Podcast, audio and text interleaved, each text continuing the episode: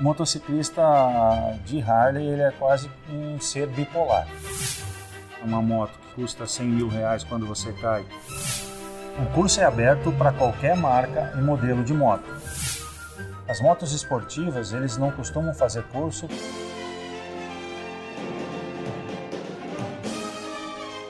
Olá, eu sou Juliana Fernandes. E eu, Ricardo Dal Bosco. E nós estamos começando mais uma temporada do Quaternos Station, o podcast para quem é interessado em tecnologia de telemetria, gestão de frota e segurança. Se você ainda não segue o Quaternos Station, nos acompanhe nas redes sociais da Quaternos, no iTunes, no SoundCloud, Spotify e no nosso blog quaternosonline.com.br para ouvir as outras duas temporadas do nosso podcast. É isso aí, Ju, e o tema desta terceira temporada é motociclismo. E para estrear essa temporada em grande estilo, estamos gravando o Quatro Station aqui em Florianópolis, Santa Catarina, na loja de uma marca de motocicletas muito famosa.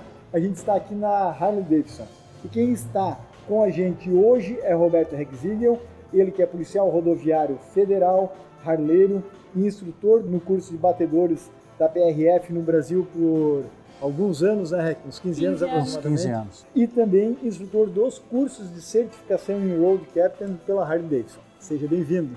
Muito obrigado, eu que agradeço o convite. Espero estar contribuindo com material aqui elaborado e com a segurança viária também, no sentido de a gente conseguir reduzir acidente e preservar a vida no trânsito. A última onda que a gente vê no Brasil, um grande avanço de pessoas não só de classe A comprando Harley como era antigamente, mas uma popularização de motocicletas, inclusive a partir de 42, 49 mil reais. Então tem uma classe, por exemplo, que antes não consumia motos e hoje em dia a primeira moto de entrada geralmente já é uma de alta cilindrada, tem uma grande potência, mas muitas vezes tem dificuldade de conduzi-la. Quando eu fiz as formações contigo, uma coisa que eu percebi é o seguinte, como as turmas eram pequenas, ainda há pouco a gente conversava isso no corredor, a última turma apenas sete pessoas. Por que ainda existe essa resistência das pessoas de virem fazer cursos um pouco mais técnicos? Às vezes eles já acham que sabem e que não, não é preciso, e o resultado a gente vê nas rodovias.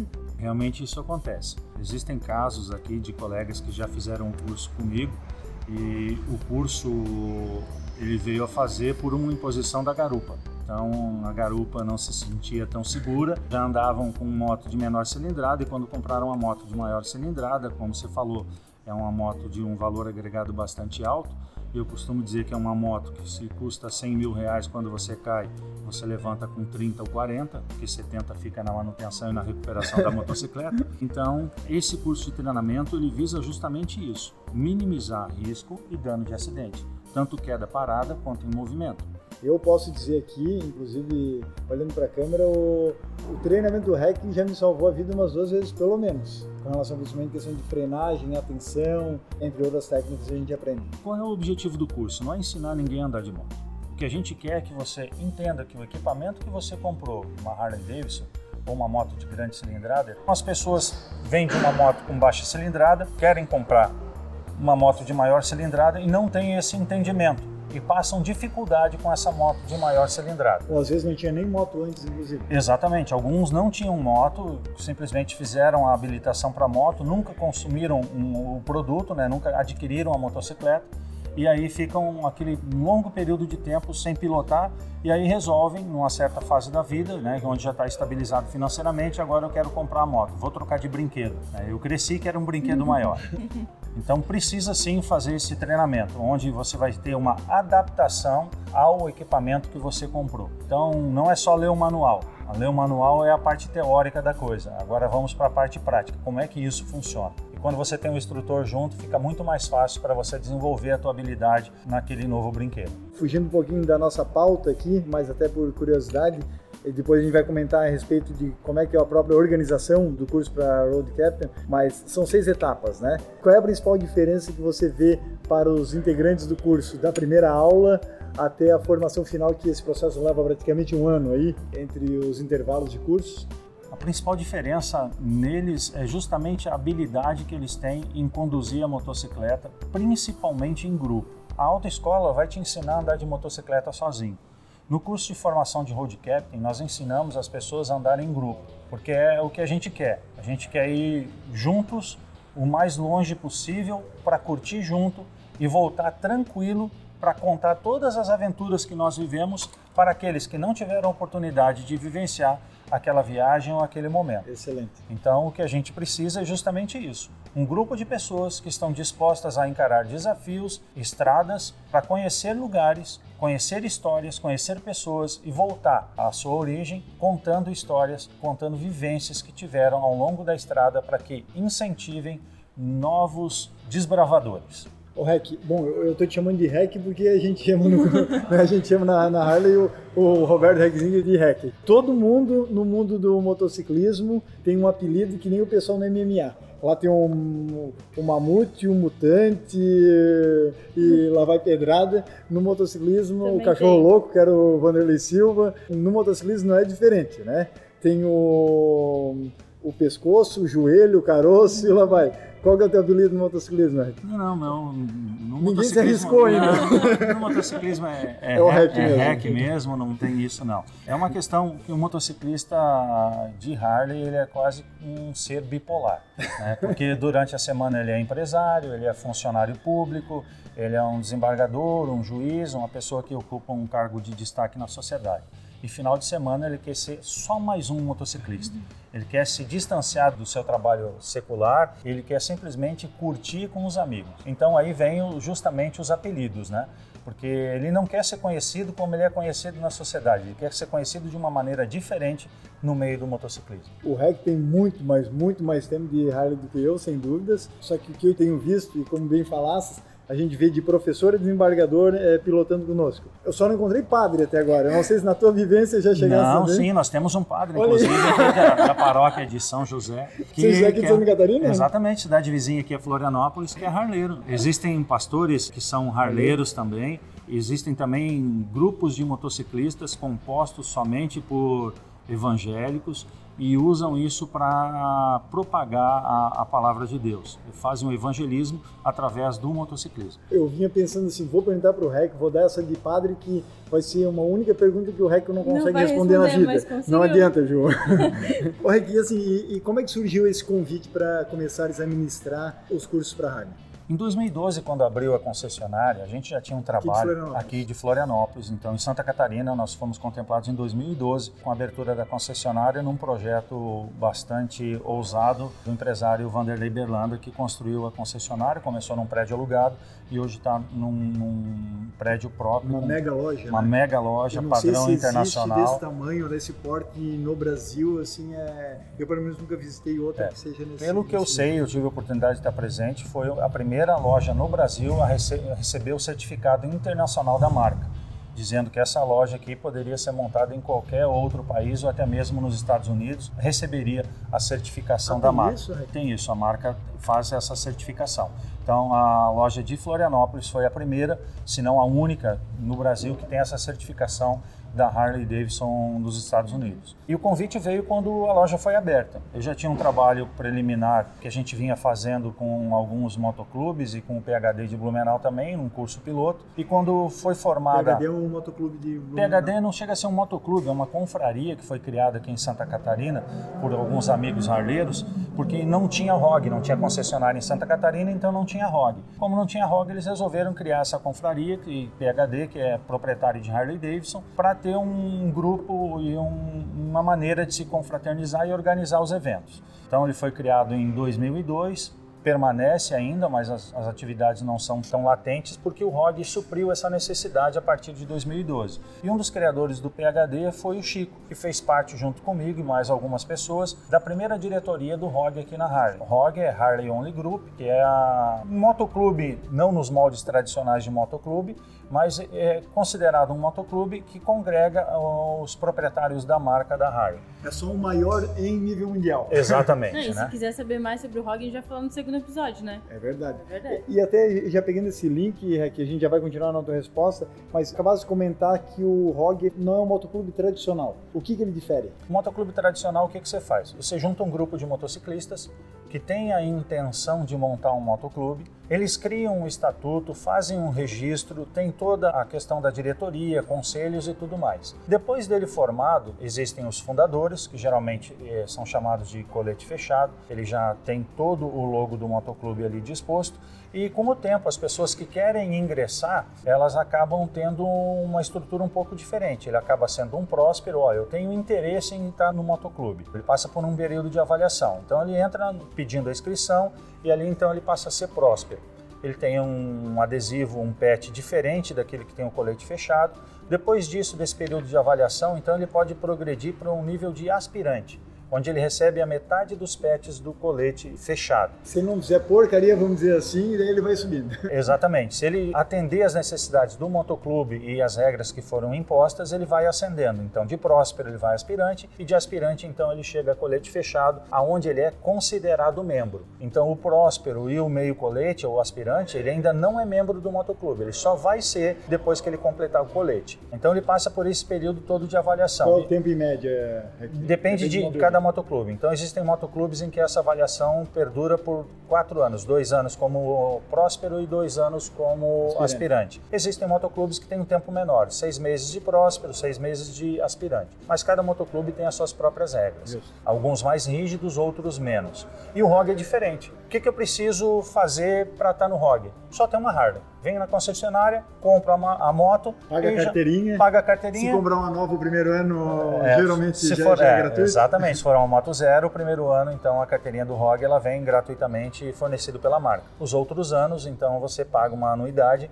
e permanece como sócio do ROG. Então essa é a diferença básica, né? Então o ROG você não tem esse período de adaptação, você vai ser aceito ou não vai ser aceito. Você é aceito sempre, porque a marca é uma marca inclusiva, ela não exclui ninguém. Inclusive, se você não tiver uma Harley e quiser participar dos passeios que a marca promove, você é sempre bem-vindo porque o que a gente quer é curtir a vida sobre duas rodas. Falando em ROG, acabou de chegar aqui o Eduardo, que ele é presidente do ROG hoje em Santa Catarina, daqui a pouco vai estar conosco aqui no nosso, nosso estúdio montado aqui. Também vai fazer. Qual episódio que vai ser, Ju? Episódio 2. Episódio 2 também vai estar falando conosco a respeito do Harley Owners Group. E Rec, já que a gente estava falando aqui do, do motoclube, qual que é a diferença entre motoclube e motogrupo? Motoclube vem dessa situação tradicional que eu tenho falado para vocês. Motogrupo é uma coisa não tão rígida e você pode ter acesso direto, como é o caso do ROG, ah, venha participar do grupo e aí você não precisa ter esse período todo de adaptação, próspero, fecha colete e tudo mais. Então cada motogrupo também tem as suas próprias regras, né? Alguns motogrupos eles só abrigam casais, então um solteiro não entra. Outros têm as suas próprias regras, criam passeios anuais onde você obrigatoriamente tem que participar. Então a diferença é, é o, o ROG a gente pode dizer que é um motogrupo e não um motoclube porque não tem esse período todo de avaliação. E essa progressão que o REC vinha comentando no Brasil, salvo alguns casos que você geralmente deve ter visto em filmes norte-americanos, onde para ir subindo de nível dentro de um motoclube lá, geralmente você tinha que matar, tinha que traficar, tinha que aqueles grupos antigos, vamos dizer assim, da Harley no passado meio meio obscuro. Lá chegou a ser, ser tradição isso. Né? É que na verdade o que acontece no Brasil, motoclube é uma coisa totalmente diferente do que a gente tem de motoclube fora do país. Nos Estados Unidos, o motoclube ele tem muito a ver com gangue. É quase uma facção. É quase uma facção criminosa e muitos praticam crime como fonte de renda eles delimitam áreas e naquela área somente eles atuam. Outro motoclube não pode entrar ali.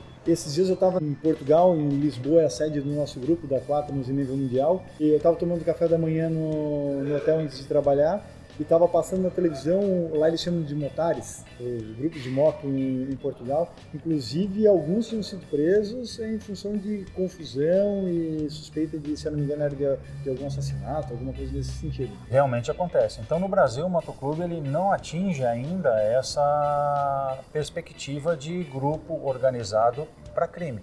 E nos Estados Unidos é. ainda tem. Ainda é assim. E o que, que aconteceu? Um tempo atrás lá houve a possibilidade ou a indicação de que eles iriam proibir os motoclubes. Até que eu não me recordo o nome, mas parece que foi um presidente americano que disse assim: não, não vamos fazer isso porque somente 1% dos motociclistas é que cometem crime, ou que são criminosos ou estão fora da lei. Depois disso, então, se criou a onda mundial dos motoclubes 1%, que é aquele motoclube que não exclui as pessoas que cometem crimes ou delitos, né?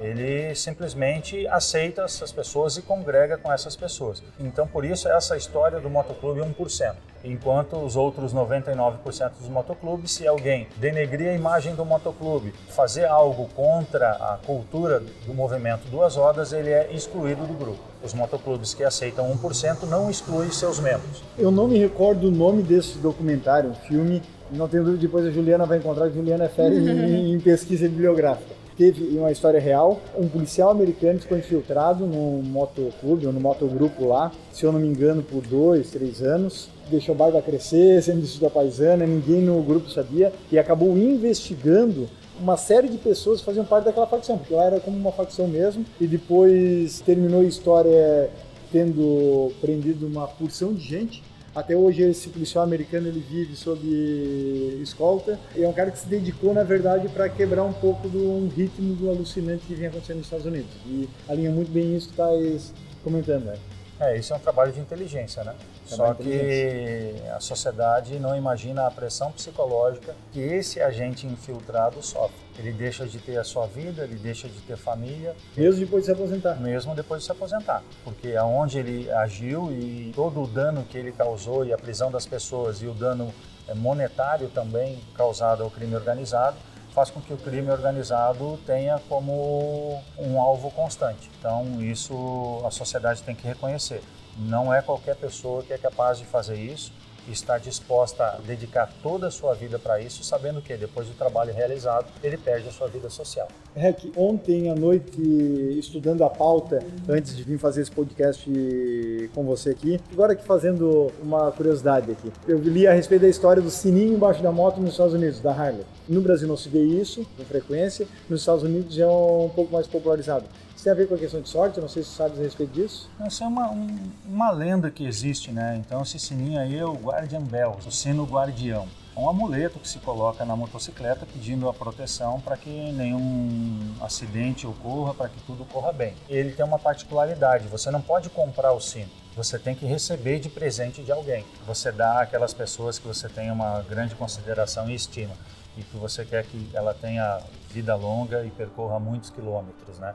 Então, por isso, o sino guardião. Como um professor de branding de marca uma vez me falou assim, a Harley é o seguinte, imagina você chegando naquela cidadezinha de 10 mil habitantes, por coincidência ele ainda falou, e o REC é formado em ciências contábeis, ele falou assim, você contador, 42 anos, tem a sua vida na cidade pacata, né, geralmente de escritório, e de repente você tem a oportunidade de chegar com bandana, né, numa cidadezinha de 10 mil habitantes com uma Harley e ainda tocando um sininho embaixo aqui lá apavorante.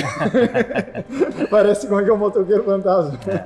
É aquilo que eu te falei, né? O motociclista, o harleiro, principalmente, ele parece ser um ser bipolar, né? Durante a semana ele tem as suas atividades e final de semana ele quer curtir a vida. É isso aí. Ele tem um outro estilo de vida diferente daquilo que ele tem no escritório. E qual que é a diferença entre o perfil do harleiro aqui no Brasil e dos Estados Unidos? Justamente nessa situação. A Harley tem no Brasil que eles chamam de mercado premium. Então a Harley aqui no Brasil dificilmente você vai ver ela investindo em marketing tipo MMA, um esporte de violência, você não vai ver ela investindo muitas vezes em marcas de bebida ou associando o seu produto a esse tipo de marca. Já nos Estados Unidos a gente vê já, muito no Octagon é, e... Lá nos Estados Unidos já é diferente, porque o perfil americano, a Harley está incutida dentro da cultura americana. Então é o que? É aquela situação de liberdade, de revolta, de conquista, nem que para isso seja necessário o uso da força. No Brasil, o mercado da Harley é diferente do mercado americano. Eu costumo comparar a Harley nos Estados Unidos assim como o Fusca é para o brasileiro o brasileiro ele pode ter vários, vários automóveis, mas se ele puder ter um Fusquinha na garagem, ele vai ter. entendeu? Ah, o americano é assim, ele pode ter qualquer coisa, mas ele quer uma Harley na garagem. Oh, o Adriano está nos filmando aqui, a gente vinha falando sobre o Fusca na BR, que um, um colega do Adriano inventou de botar um teto solar no Fusca. No é isso, Adriano? Tá uma goteira dentro do carro e não consegue fechar aquela borracha do lado, nem, nem jeito. Porque com boa colocação do Adriano é, não tem teto mais curvo do que o do Fusca. Do Fusca. Como é que vai engatar um teto solar ali? É. Nessa questão eu costumo brincar com o pessoal, né? Enquanto eu tiver saúde para estar tá pilotando uma moto, eu vou estar tá pilotando. Quando não tiver mais força para isso, eu vou partir para o triciclo. Quando o triciclo se tornar inviável, eu vou comprar um carro e vou arrancar o para-brisa, porque eu não quero, não quero perder a sensação do vento na cara. Ô, Rek, a gente falava ainda há pouco do curso que a partir de 2012 fosse convidado a ministrar para Harley Davidson. Conta um pouquinho como é que é essa estrutura do curso. Quando nós montamos a diretoria, como eu comentei com vocês, eu já havia feito um trabalho preliminar com o pessoal do PhD. E aí então o Chico, que é o grande líder do PhD no Brasil e em Santa Catarina, ele comentou, Rec, agora nós precisamos implementar esse curso dentro do ROG. E nós passamos seis meses formatando o curso e a gente discutia dentro da diretoria o que era necessário como grade curricular, o que, que o harleiro precisava aprender a respeito disso, quais eram as situações que ele poderia se envolver no dia a dia do trânsito ou numa viagem, não somente no Brasil, como fora do Brasil, num ambiente bom ou num ambiente inóspito. Então nós criamos essa grade curricular e eu comentei com o pessoal, pessoal, isso aqui está perfeito, está muito bom tomando como base sempre aquilo que eu aprendi no meio profissional, que é o curso de batedor da PRF, né?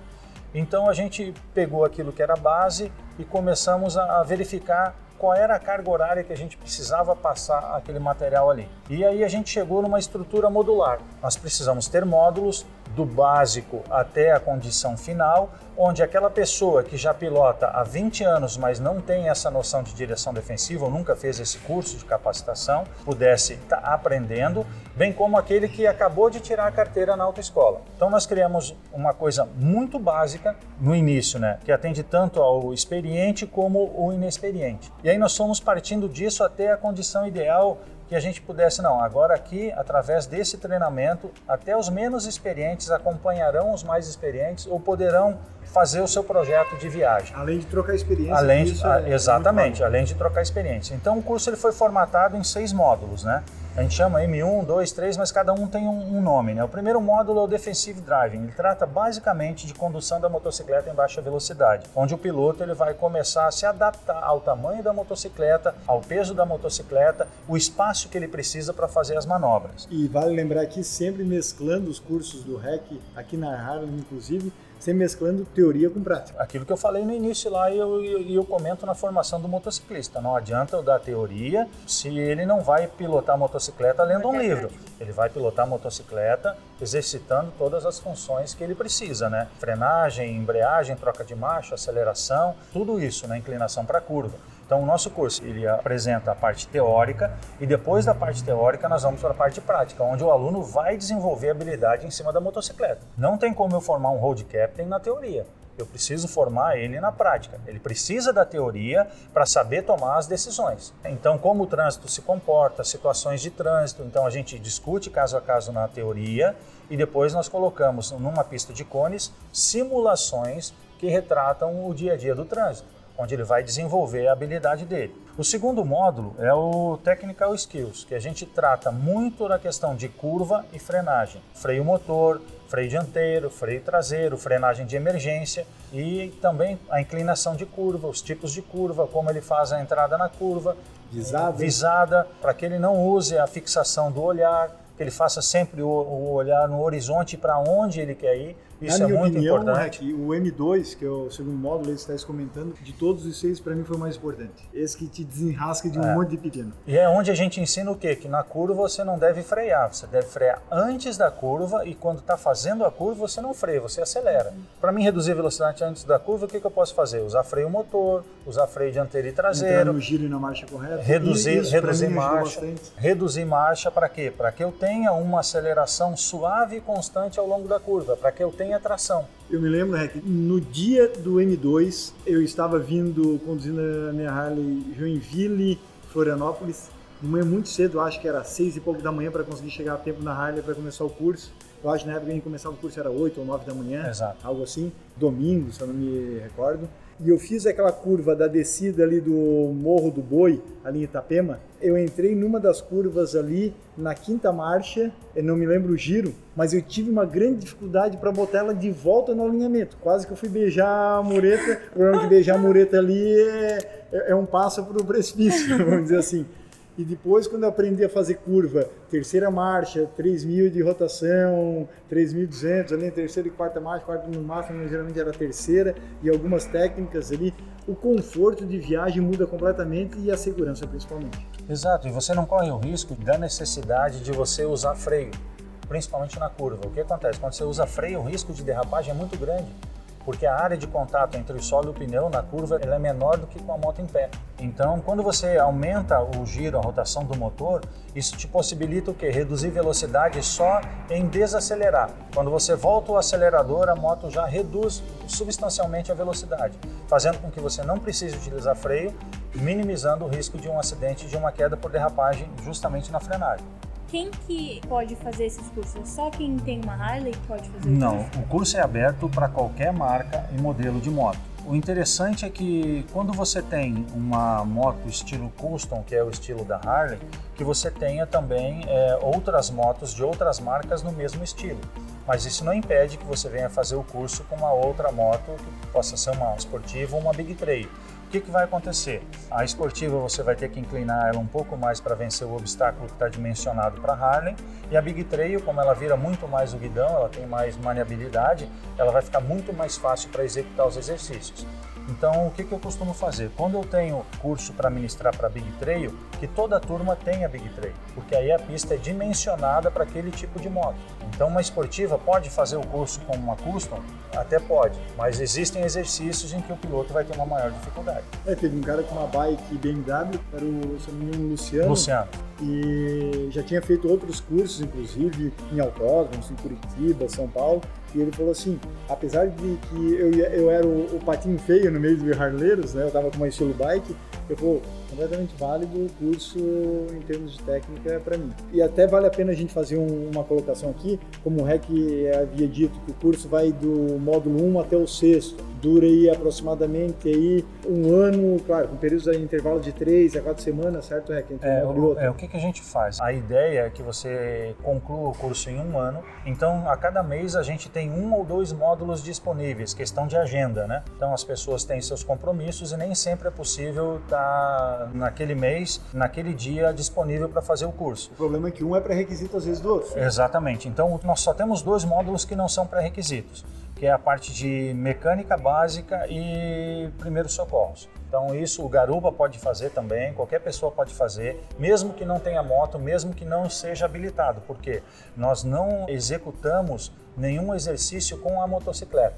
Então, na parte de atendimento pré-hospitalar para moto, que é o módulo 4, a gente tem as situações de resgate para acidentado com motocicleta. Como eu vou garantir o suporte básico para aquela pessoa até que chegue o resgate? E mecânica básica é aquilo que a gente já viu. A moto apresentou uma pane. Como eu corrijo aquilo ali? E eu não vou ensinar vocês a ser mecânico. Eu ensino o, básico para que você saia de um local sem nenhuma condição para um local onde você tem um apoio. É, então, o que a gente chama são as gambiarras como eu resolvo tal problema. Eu tive uma pane em tal sistema, como eu burlo aquilo ali para mim continuar andando e conseguir chegar a um local de apoio, um hotel, um posto de combustível, onde eu possa ter um socorro apropriado. Voltando àquela questão do Fusca e da Harley, antigamente Harley era que nem Fusca, todo mundo mexia. Hoje em dia, com a eletrônica, o negócio já não está mais ficando assim. Realmente, ela complicou bastante nessa situação, né? Antigamente você tinha as motos com acelerador a cabo, hoje já é acelerador elétrico né? Então você não tem cabo puxando, você tem um potenciômetro onde você aciona o acelerador. É como Isso se nos modelos mais recentes. Nos né? modelos mais recentes. Já mudou um pouquinho. A embreagem dos modelos mais recentes, alguns modelos já não são mais também embreagem a cabo, já são embreagem hidráulica. Então isso te dificulta um pouquinho a questão de algum reparo. Mas existem algumas situações ainda que são pertinentes, né?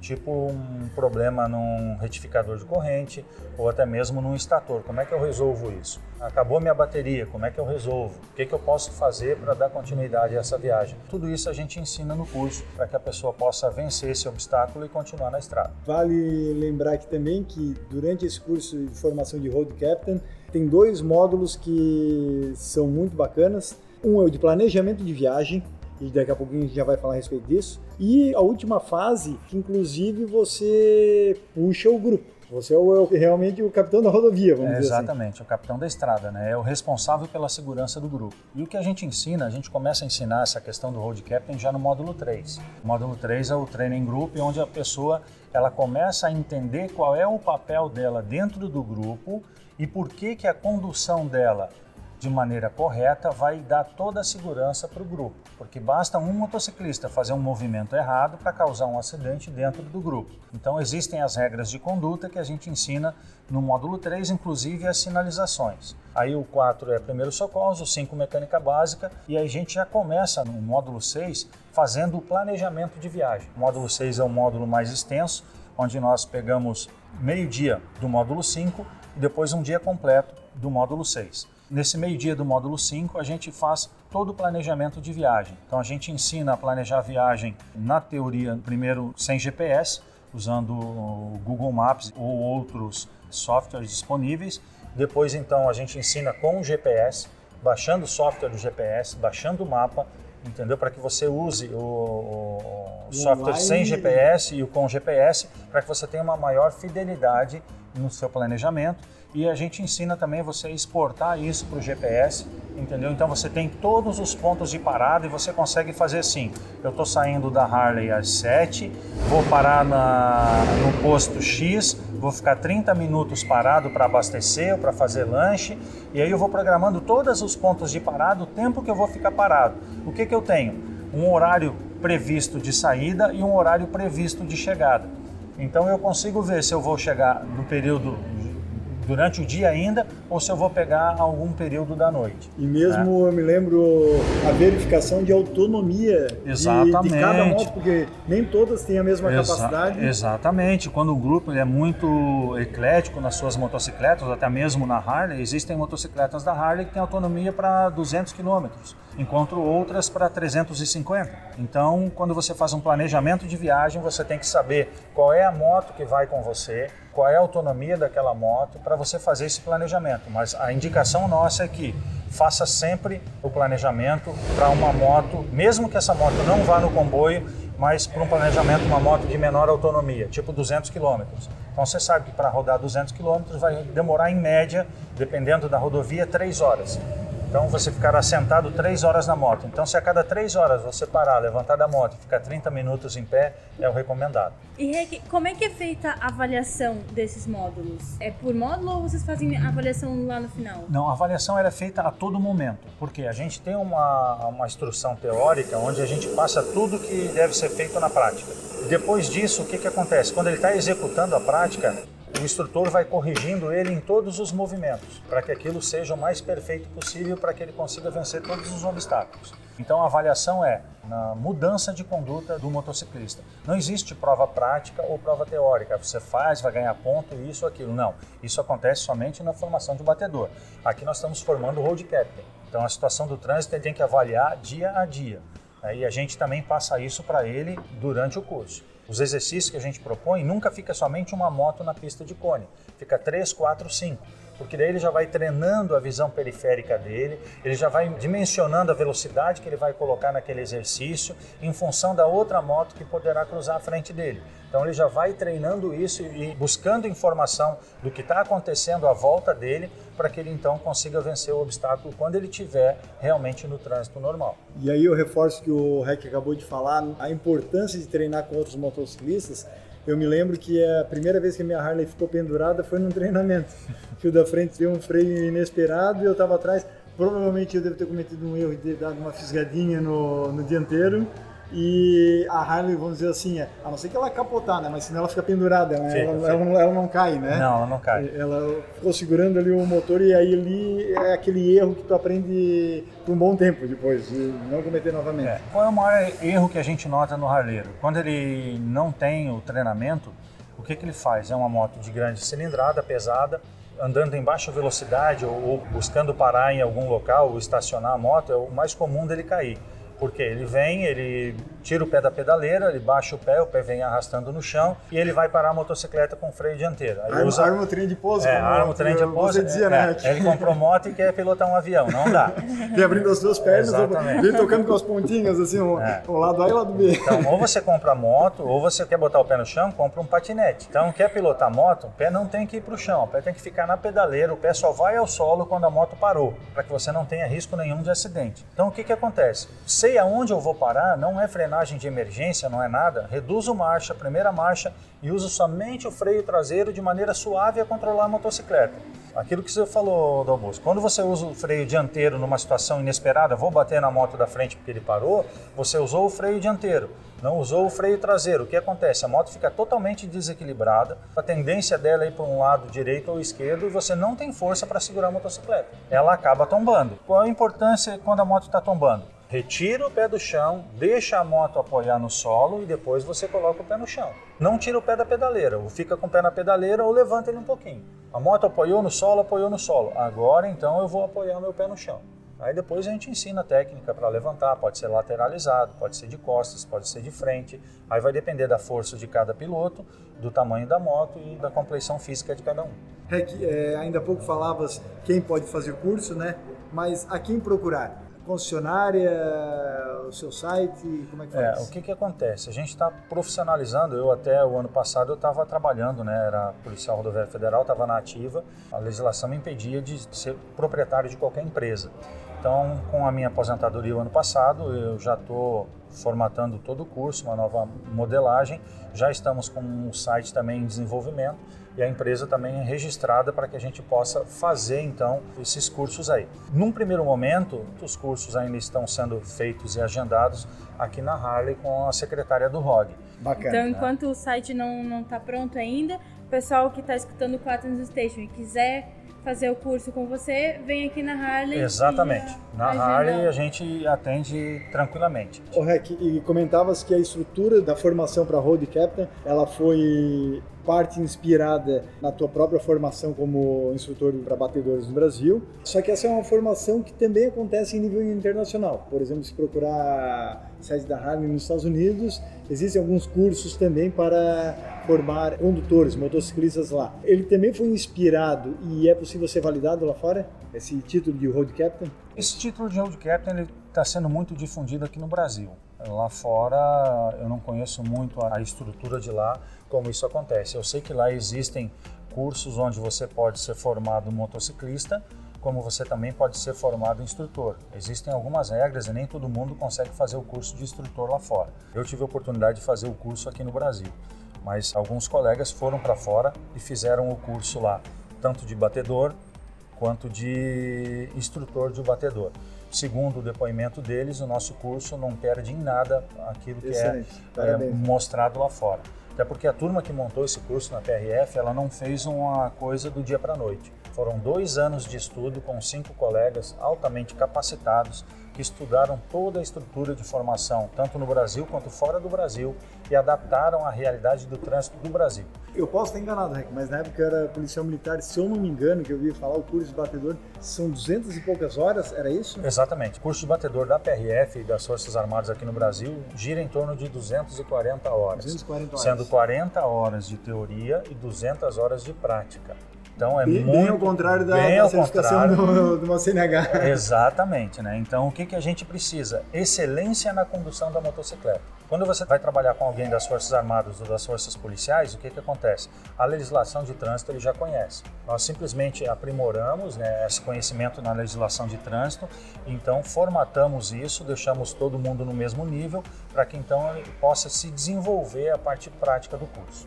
Rec, e assim, durante esses anos que é desenvolvido com motociclismo, por causa da questão profissional, né, por causa da PRF, quais foram as cenas mais engraçadas, porém quase trágicas, né, vamos dizer assim, em função da falta de planejamento, muitas vezes quando você viaja com um motoclube ou com um motogrupo? Interessante foi uma vez que a gente estava formando um, um, grupo, e esse grupo é formado aqui na, na Palhoça, na parte do Training Group, módulo 3, e a gente ali começa a desenvolver neles as funções que eles têm que ter dentro do comboio, né? Que é road captain, que é serra-fila, que é um flutuante.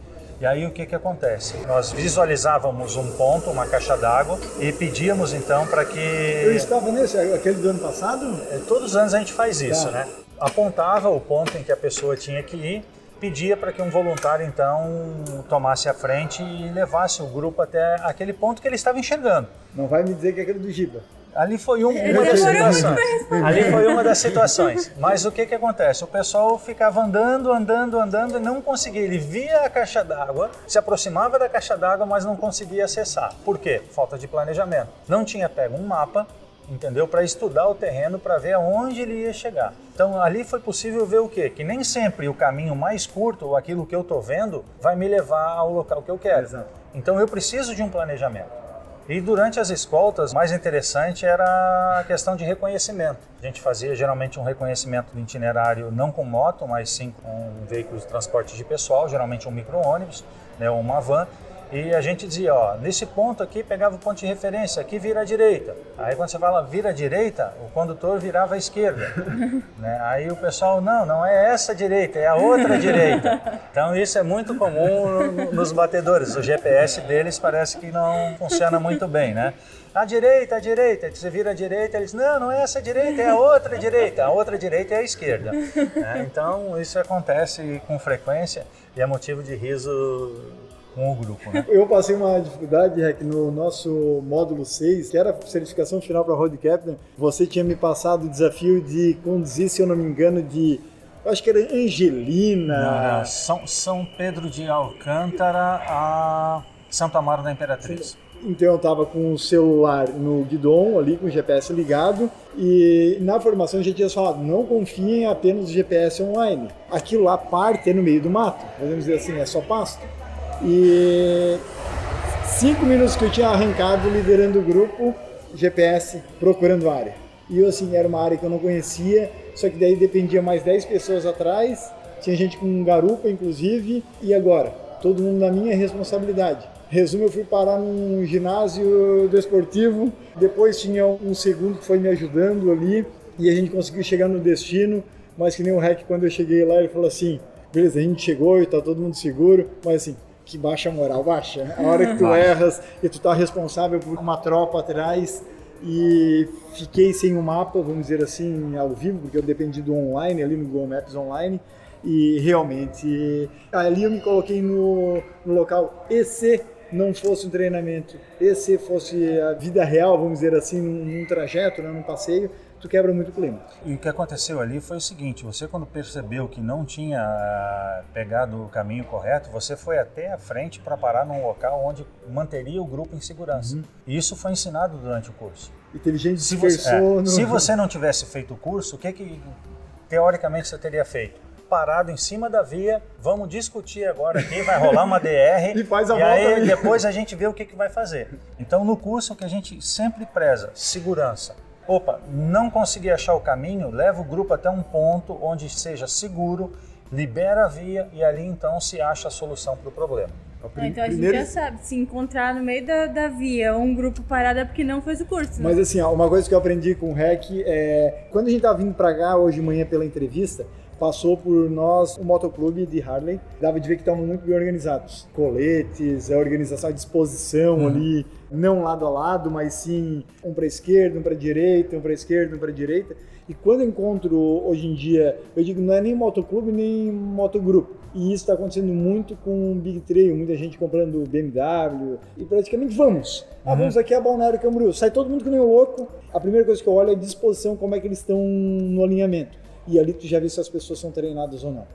Porque se der um pepino, vai dar um problema tão grande, uma batida tão grande, que nem eles sabem o motivo. Mas o que a gente vê hoje é muita gente desorganizada. Isso acontece e isso coloca em risco a segurança deles e todo mundo que está ali na via, né?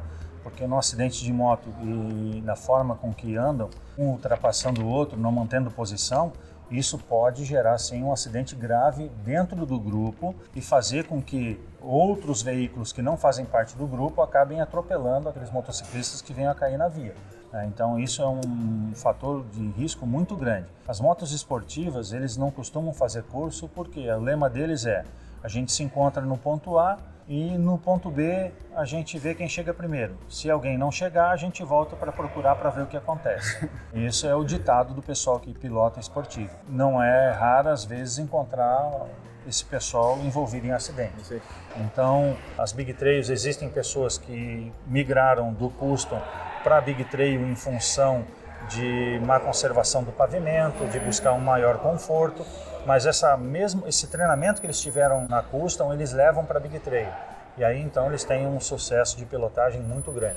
O interessante é que todos tivessem esse treinamento e buscassem se qualificar para melhorar a sua segurança. Não é para outra coisa não. Não é para dizer que eu tenho curso, que eu sou capitão de estrada, que eu sou isso, que eu sou aquilo. Não. É para preservar a sua vida. A sua vida, a vida da garupa e poder estar junto com aquelas pessoas que te amam e que você ama. E Rec, de todas as viagens que você já fez, qual é a sua rota preferida? Olha, eu não gosto de andar de moto no quintal de casa, mas eu gosto demais da Serra do Rio do Rastro. Serra do Rio Rastro. É um local apaixonante. Cada Perdi dia, aquela subida noturna é, que cada, nossa cada dia e cada viagem é uma situação diferente em função do trânsito que você encontra em questão do tempo, do clima, da temperatura, de neblina, não neblina, de vento, não vento, chuva, não chuva, entendeu? Então a cada dia você tem uma coisa diferente na Serra do Rio do Rastro. Então você pode subir ela duas vezes por dia, você não vai encontrar a mesma serra. Você encontra duas serras. O outro que eu gosto de fazer, já fiz duas vezes e recomendo, mas aí não é para novato, é a Serra do Corvo Branco. Né? Só Então, subi de carro até hoje é 4x4, né? Na é. época que estavam asfaltando aqui. né? Exatamente. Então boa parte ali já está pavimentada da parte de baixo antes da serra. Mas por parte- grão parar ali mesmo, Exato, só de, sobe. de moto ali? de moto. É ainda possível ainda subir. tem chão? Ainda tem chão, muita pedra, mas é possível você subir. Outra rota bastante interessante, muito boa para fazer com moto, Rastro da Serpente, que liga Curitiba a Piaí. E pode ir até Campo Bonito ou Campo Belo. Tem uma continuidade lá e tem um local bastante interessante. Tem um harleiro que construiu um, um local para receber os amigos lá, um bar, restaurante e tudo mais. A gente pode ser muito bem atendido nesse local porque é motociclista também, então é um turismo bastante interessante para a gente fazer. Existem outras rotas aí que eu não consegui fazer ainda, né, que é a Estrada Real, liga Minas ao Rio de Janeiro. Eu fiz um- uma parte desse trajeto e também para quem gosta de temperatura mais elevada, aí a Rota do Recôncavo na Bahia. Mas aí é, é suave. eu acho que até uma vez você que me falou, é que a a própria subida para Gramado, quando tem as hortênsias ali nas laterais da pista, também fica um trajeto bacana. Você tem a Rota do Sol, um trajeto muito bonito, né? Litoral aqui A Rota Rio- do Sol que é? Exatamente, é o litoral do Rio Grande do Sul até Gramado e outra bastante interessante que dá para fazer também, que liga Gramado à região de Porto Alegre, que é a Rota Romântica. Vale a pena. A gente falou agora a respeito de rota, mas você tem experiência também com diversos encontros pelo Brasil, seja trabalhando ou seja mais recente por lazer. Qual o seu favorito? Cara, não existe o favorito. Existem encontros que eu recomendo. Eu recomendo o encontro PHD em Blumenau, quando ele é executado. É uma vez por ano, assim, média, Já foi anualmente. Agora com o ROG passou a ser executado às vezes de dois em dois anos. Acredito que para o ano que vem a gente vai ter esse encontro. Vou conversar com o Chico para que a gente possa ter essa confraternização dos amigos. Outro encontro interessante é o Harleiros Maringá, também no mesmo estilo do PHD. Tudo all inclusive, pessoal, só gente 100%. Outro encontro que eu recomendo, Café com Leite, acontece um ano em São Paulo, outro ano em Minas Gerais. Encontro de Tiradentes em Minas Gerais é sensacional. Moto Capital em Brasília, aí você não fala só em Harley, você fala no mundo do motociclismo, que Moto Capital é o maior encontro de motos da América Latina. Vale a pena conhecer, mas não pensa que você vai estar naquele mundo Harley Davidson, não. Você encontra todos os tipos de moto. É um encontro muito legal, muito bem organizado. Se eu não Ah. me engano, teve um bonde uma vez que fizeram do ROG de São Paulo para o Moto Capital. Se não me falha a memória, 400 ou 400 e poucos Harleiros, é verdade isso? São grupos Imagina grandes que, que vão para lá. Ele não trabalha sozinho, né? ele trabalha em Sim. equipe.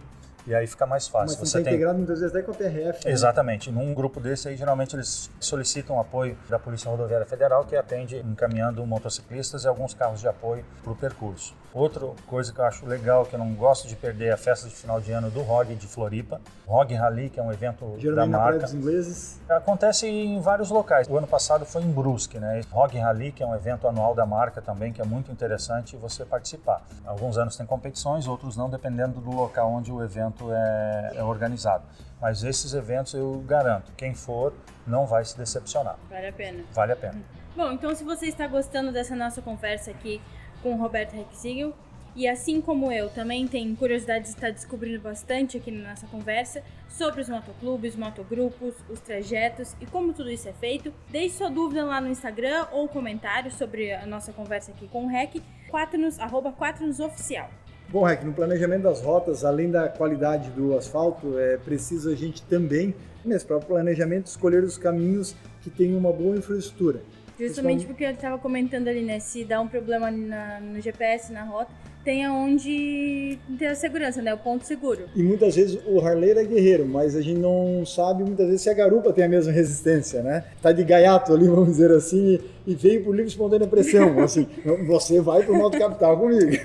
No Brasil, na tua opinião, a gente sabe que a qualidade do asfalto é muito diferente do que lá fora. E a infraestrutura no todo, ainda a gente está anos-luz do ideal? Existem rodovias que eu costumo utilizar por uma questão de aventura, mas eu não conduzo o grupo por lá. Quando eu viajo sozinho, eu busco rotas alternativas e estradas pelas quais eu nunca passei, para que eu possa conhecer essas estradas. Um exemplo disso, quando eu vou para Brasília, o meu retorno não é pelo caminho normal. O meu pernoite ele acontece em Três Lagoas, Mato Grosso do Sul. Então é um caminho totalmente diferente daquilo que qualquer pessoa faria. Faria o caminho mais curto Justo. ou o caminho mais rápido. Eu costumo fazer o caminho que ninguém fez, porque eu estou sozinho e eu piloto nessa condição porque eu conheço a minha capacidade, não que eu seja o cara, mas eu conheço a minha capacidade e o meu limite. Então eu sei por onde eu posso passar, a que velocidade eu posso Quando ir. Quando vai me bater cansaço. Exatamente, até onde eu posso ir. Diferente de eu estar conduzindo um grupo. Então quando eu conduzo o grupo, a condução do grupo ela acontece sim, pelo caminho, não muitas vezes o mais curto ou o mais rápido, mas o que tem a melhor infraestrutura para atendimento em caso de necessidade. Geralmente rodovias pedagiadas, bem conservadas, entendeu? Onde tem a socorro, onde tem a guincho onde eu tenha proximidades de cidades caso eu precise parar para descansar ou para dormir, que ela seja bem suprida de postos de combustível para que eu possa fazer um planejamento adequado dessa viagem. Onde os postos tenham condições, principalmente de banheiro, de atender bem, principalmente a garupa, para o homem é mais fácil, agora para a mulher não. E a gente tem que pensar nisso aí. Então todos os pontos de parada são planejados dessa maneira. Tem um bom atendimento de comida, tem um bom atendimento de abastecimento, tem um bom banheiro para que se possa utilizar. Então tudo isso é levado em consideração.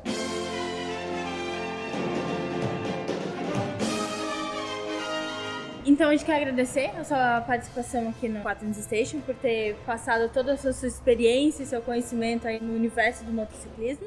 E espero que tenha sido uma boa acelerada aí, que a gente fica realmente grato de tê-lo aqui no Quaternos Station. Então, tudo que a gente puder fazer para aprimorar a segurança no motociclismo, aumentar essa família e que a gente possa estar tá se encontrando em todos os momentos para contar coisas felizes e alegres, contem comigo. É isso aí. A gente também agradece aos nossos parceiros da Quaternos Internacional, Google, Samsung, Apple, VDO Continental e Bosch Europa. O Quaternos Station é o podcast criado e desenvolvido pela Quaternos Rastreamento e Telemetria. A Quaternos é referência em tecnologia de informação, estando presente em quatro continentes, atendendo mais de 30 mil clientes e muitos deles, inclusive, são motociclistas. Você que está nos escutando, segue a Quaternos nas redes sociais e vai lá no nosso blog conferir diversos conteúdos para motociclistas, inclusive. Acesse quaternosonline.com.br. Obrigado pela sua companhia, obrigado Rec, um abraço harleiros e mais motociclistas e até a próxima. Tchau!